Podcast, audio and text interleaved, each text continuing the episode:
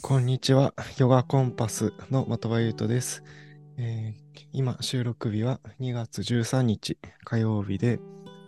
今日最高気温が13度ぐらいまで上がるみたいで、なんとなく春っぽい陽気になってきました。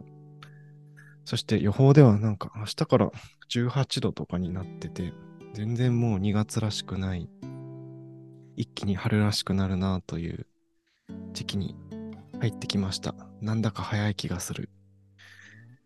あの、去年の11月も、やたら暖かくて、その冬の期間が今回すごい短かったなと思ってます。もう夏がすごい暑いっていうのはいろんな人が言ってましたけど、あんまりそれは僕感じなくて、まあもしかしたら古民家が涼しいからかもしれないんですけど、なんかむしろ秋が暑いとか、あの、春になるのが早いみたいな形で気候の変化を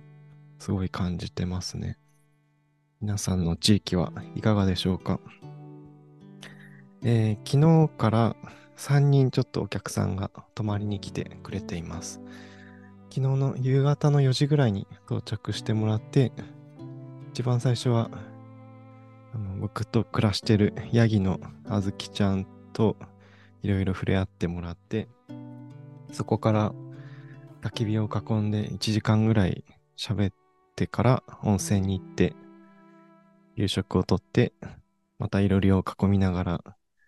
まあ日付またぐぐらいまで話し続けました。なんかその到着して最初の1時間とかって本当に火を囲んでゆったり過ごしてたんですけどまあその来ていただいた3人は4時に到着する前に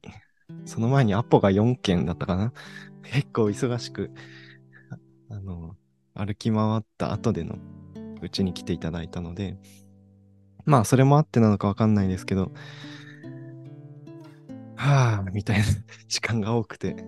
まあきっとうちはそういう場所なんですよねっていうのを毎回いろんな方が来てくれるたんびに思います。僕もあの最初一番最初にこの古民家に来た時に最初に気に入ったポイントが静寂さとあとは鳥の声ですね。うん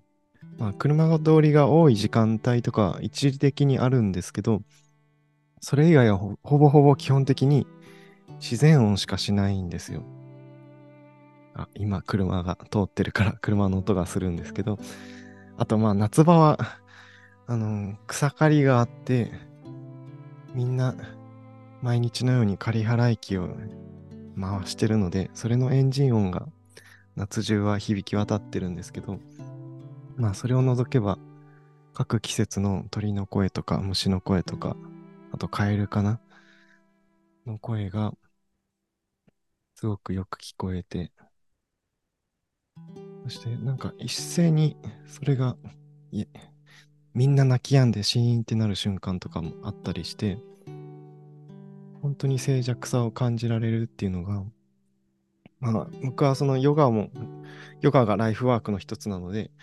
ヨガを追求していく場所っていう風な探し方もしてたんですけど、そういう意味でもとてもいい場所だなというふうに巡り合えて思っています。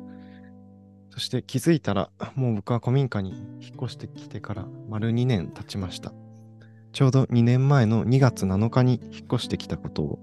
覚えているので、そう、ちょうど2年経ちましたね。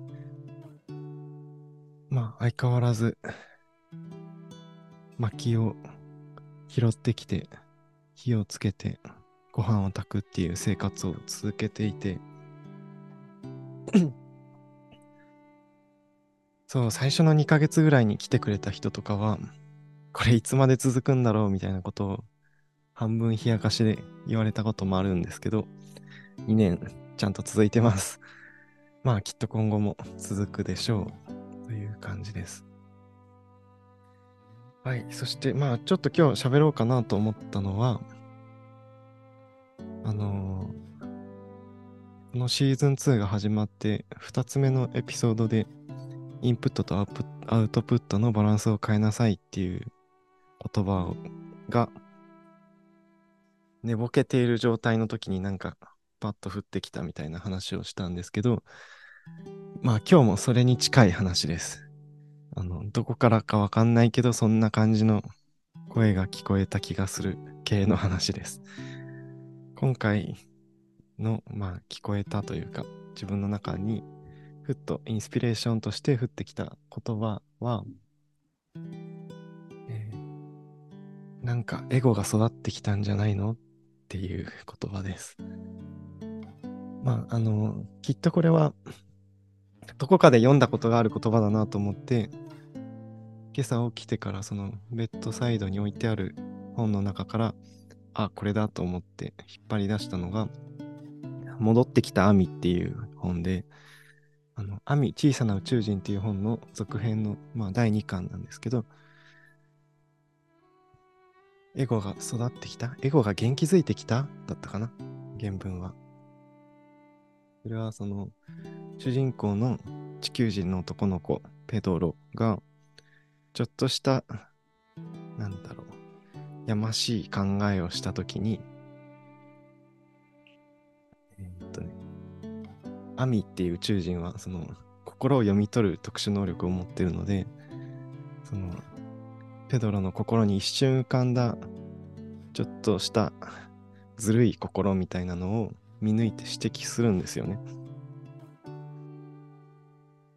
そしたらペドロが、なんでそんな些細なことを指摘しな、されなきゃいけないんだって言って、まあかなり傷つく、傷ついたと同時に、頭の中ですごい自己弁解を始めるんです。こんなちっちゃいこと普通思うでしょうとか、僕まだ10歳の子供だぞとか、なんでこの宇宙人はそんなに偉そうに。指摘してくるんだ。みたいな。頭の中の声がぐるぐるぐるぐる広がっていく。描写があって、で、アミはあのそれも全部テレパシーでキャッチしてるので、それを、その様子を見てアミが、エゴが元気づいてきたっていう、草とさらに刺すんですよ。で、なんでこの言葉が、まあ、昨日から今日にかけて僕が気になってるかっていうと、まあ、昨日その、来ていただいた3人とお話ししてる中で、あの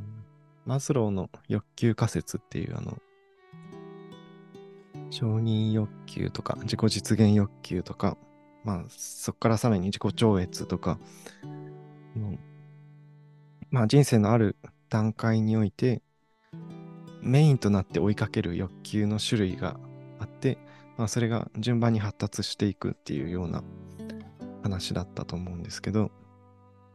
でまあそれはあの前回のエピソードで僕が発達には二重の重心があるっていう話をして、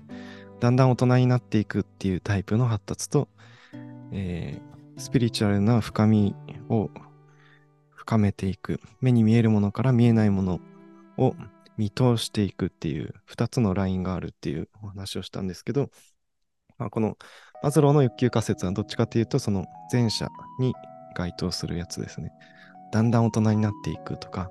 自己中心性が減少していくみたいな言い方をするんですけど、まあ、で、その話が、まあ結構いろいろ盛り上がった中で、こういう話題が出ると、じゃあ自分はどこにいるんだっていうのも気になるじゃないですか。で、まあ似たような話がさっきの紹介した「アミ小さな宇宙人」の中にもなんか宇宙人が持ってる機械に、その人の愛の度数を計測するっていう機械があるんですよ。それがなんか数値で700とか400とか出たりするわけですけど、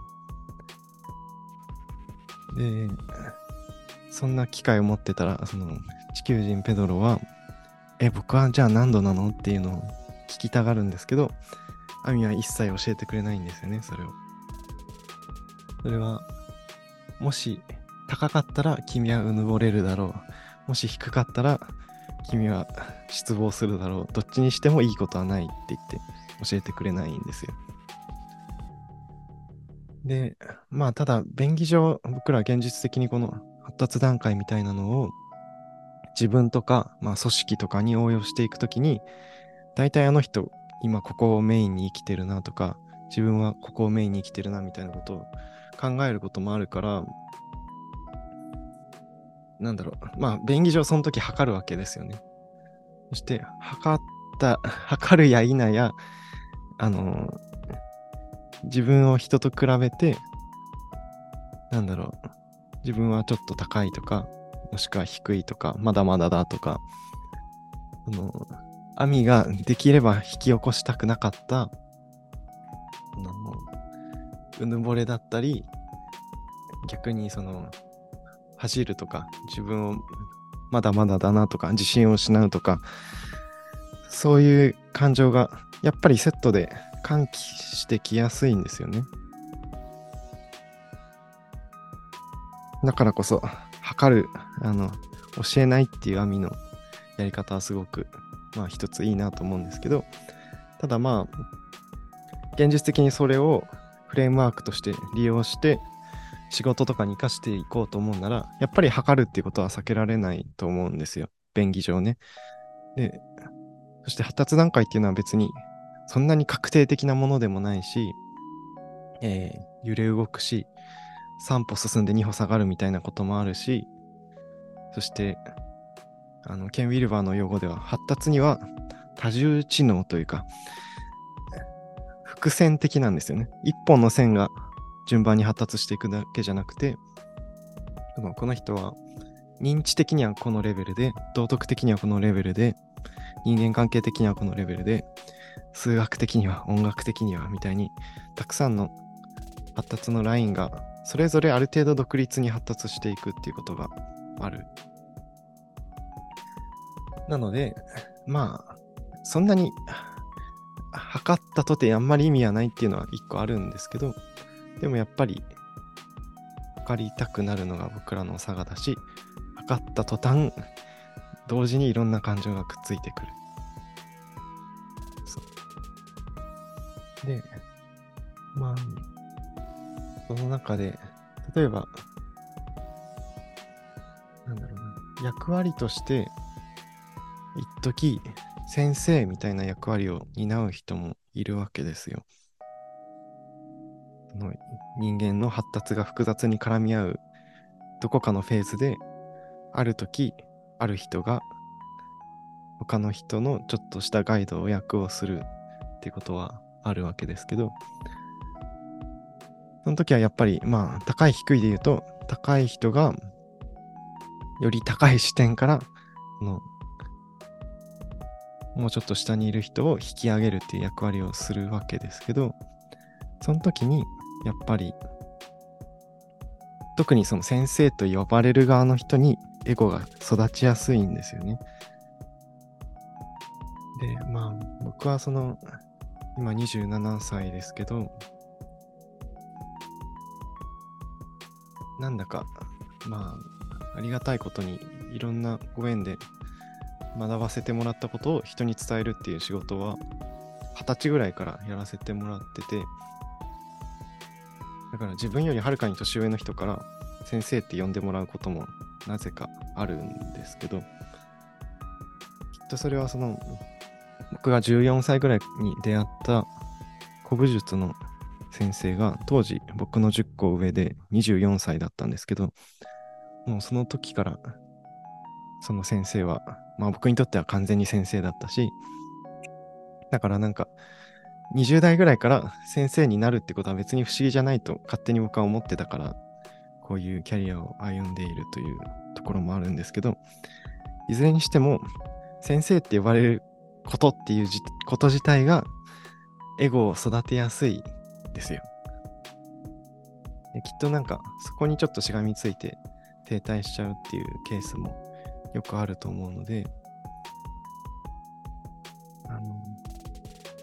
なんて言うんだろう。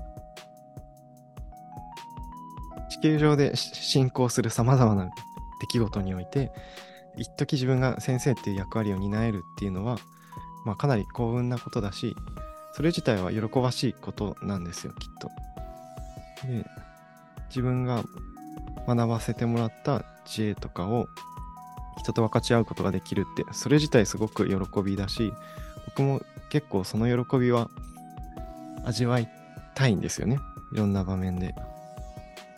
だけど、それと同時にくっついてくるのが、その、エゴが力づいてきたかいっていう、その網が宇宙から問いかけてくるような、そういう言葉があるので、まあ、思い当たる人がいたら、ちょっとこの言葉をたびたび思い返していただけたらいいかなと思います。はい。まあ今日はこんぐらいにしようかな。ちょっとあんまりぐだぐだ喋り続けるのはやめようかと思います。えー、まあお知らせ的なものは前回の終わりでも言いましたけど、かやぶき屋根の再生に向けてお手伝い募集を、まあ、インスタとフェイスブックでも出させてもらったんですけど、ちょっとどうやら着工のその吹き替えの工事が職人さんの都合で少し遅れそうで、最初は5月1日からっていう予定だったんですけど、